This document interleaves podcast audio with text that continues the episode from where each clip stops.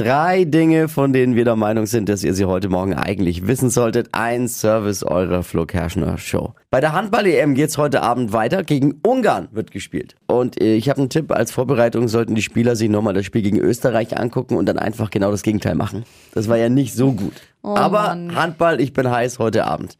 Im Bundestag gab es im vergangenen Jahr 51 Ordnungsrufe. Okay. Das, das sind mehr Bedeutet? als in der gesamten vorigen Wahlperiode. Na, das ist das, wenn, wenn sich jemand bei einer Rede oder der Partei oder irgendjemand daneben benimmt, dann gibt es einen Ordnungsruf. Ah, okay. So viel wie noch nie.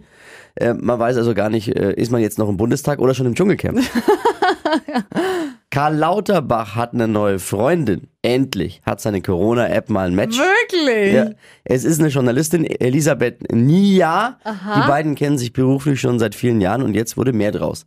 Ich vermute mal, der Funke ist bestimmt übergesprungen, als sie gemerkt haben, dass sie beide kein Salz essen. Oder ir- irgendwie sowas. Ich weiß auch, wie so ein romantischer Abend bei den beiden aussieht. Die stoßen mit einem Glas Rotwein an und dann säuselt er ihr ganz zärtlich eine aktuelle Harvard-Studie ins Ohr. So Oh läuft's bei denen. Das waren sie, die drei Dinge, von denen wir der Meinung sind, dass ihr sie heute Morgen eigentlich wissen solltet. Ein Service der Flo Kerschner Show. Ready für den Montag? Yes.